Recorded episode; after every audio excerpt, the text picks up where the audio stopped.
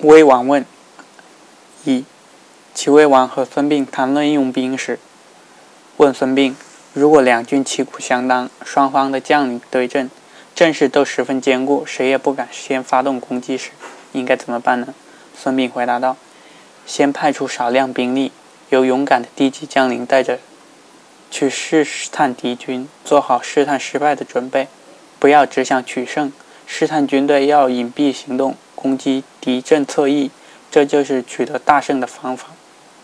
魏王问：“用兵多少有一定的规律吗？”孙膑说：“有。”魏王问：“在我强敌弱，我方兵力多于敌方兵少时，该怎么办？”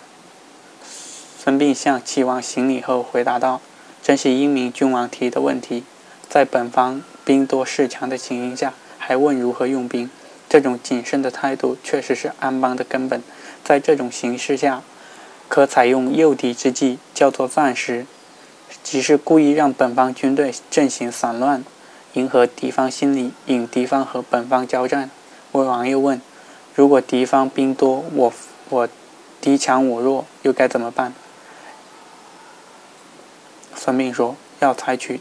退避战术叫做退危，避过敌军的锋锐，但要做好守卫的掩护工作，让自己的军队能够安全后退。后退军队持长兵器的军兵在前，持短兵器的军兵在后，并备备配备弓箭作为应急之用。我方军队要按兵不动，等待敌军疲惫时才伺机出击。魏王问：我军和敌军同时出动？而又不知敌方兵力多少时，该怎么办呢？孙膑说：“叫。”魏王问：“如何追击穷寇？”孙膑说：“魏王问：对势均力敌的敌军该怎么办？”孙膑回答道：“要迷惑敌军，使其兵力分散。我军抓住战机，在敌军尚未发现之时，可以突然袭击。但是。”在敌军兵力没有分散时，要按兵不动，耐心等待战机，千万不要中了敌军的反兵之计，盲目出击。魏王问：“如果我军和敌军兵力以一比十时，有攻击敌军的办法吗？”孙膑回答道：“有，可以采用攻其无备，出其不意的战战术，对敌军发动突然袭击。”魏王问。在地利和兵力都相当的情况下，却吃了败仗，又是什么原因呢？孙膑回答：“这是由于自己的军阵没有锋锐。”魏王问：“怎样才能使军兵听命呢？”孙膑答道：“靠平时的威信。”魏王说：“你说的太好了，你讲的用兵的奥妙，真是让人受用无穷啊！”孙敬问孙膑：“田忌问孙膑，用兵的忧虑是什么？使敌军陷入困境的办法是什么？”不能攻占壁垒壕沟的原因是什么？失去天时的原因是什么？失去地利的原因是什么？失去人和的原因是什么？请问这六项有没有规律可循？孙膑回答道：有。用兵最大的忧虑是不得地利，使敌军落入困境的办法是据险。所以说，极里的沼泽地带就能妨碍军队的行踪。由此可见，用兵的忧虑是不得低利，困敌的办法是据险。不能攻克。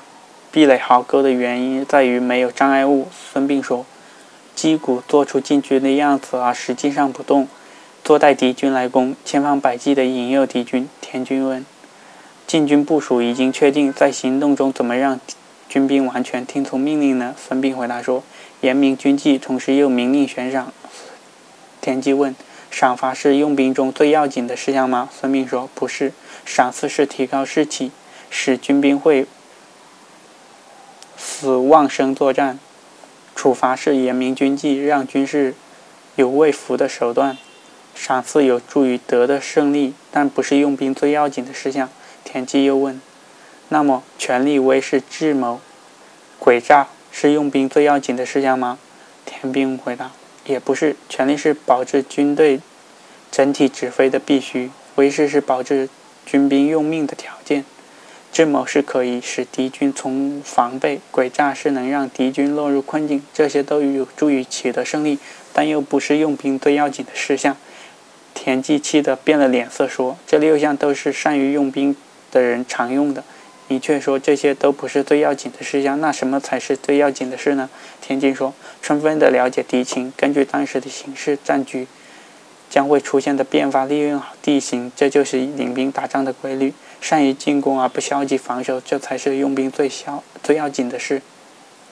田忌再问孙膑：“敌军摆开阵势却不进攻，有办法对付吗？”孙膑说：“有办法，利用险要地形增加堡垒，约束士兵不要轻举妄动，不要被敌军挑衅所激怒。”田忌问：“敌军兵多而勇猛，有战胜敌军的办法吗？”田忌说：“有，增加堡垒，广设旗帜。”用以迷惑敌军，并严慎军令，约束士兵，避敌锐气，使敌军骄傲，并设法牵引敌军，使敌军疲劳，然后出其不意，攻其无备，消灭敌军力量。同时还要做出打持久战的准备。田忌问孙膑：采用锥形队形有什么作用？用雁形队形有什么作用？选拔士兵有什么作用？使用发射强弩硬弓的士兵有什么作用？用飘风一般的快速机动队形有什么作用？普通士兵有什么作用？孙膑说：采用锥形队形是为了冲破敌军坚固的阵地，摧毁敌军的精锐部队；用雁形部队是针对于本方相互策应。选拔强壮的士兵是为了决战时拿出敌军的将领；使用发射强弓硬弩士兵是在双方相持不下时能够持久作战。使用飘风机动快速队形。普通士兵是配合作战，保障战斗胜利。孙膑又说：“明智的君王和精通兵法的将领都不会用普通的士兵去完建完成关键的任务。”问答完毕，孙膑走出来，他的弟子问他：“魏王与田忌的问策怎么样？”孙膑说：“魏王问了九个问题，田忌问了七个问题，可以算是懂得用兵之道，但还没有完全掌握战争的规律。我听说，一贯讲信用的君王，必使国家昌盛。”没有做好准备而用兵的人必定失败，穷兵黩武的人必定灭亡。齐光已传了三代，应该有忧患意识啊。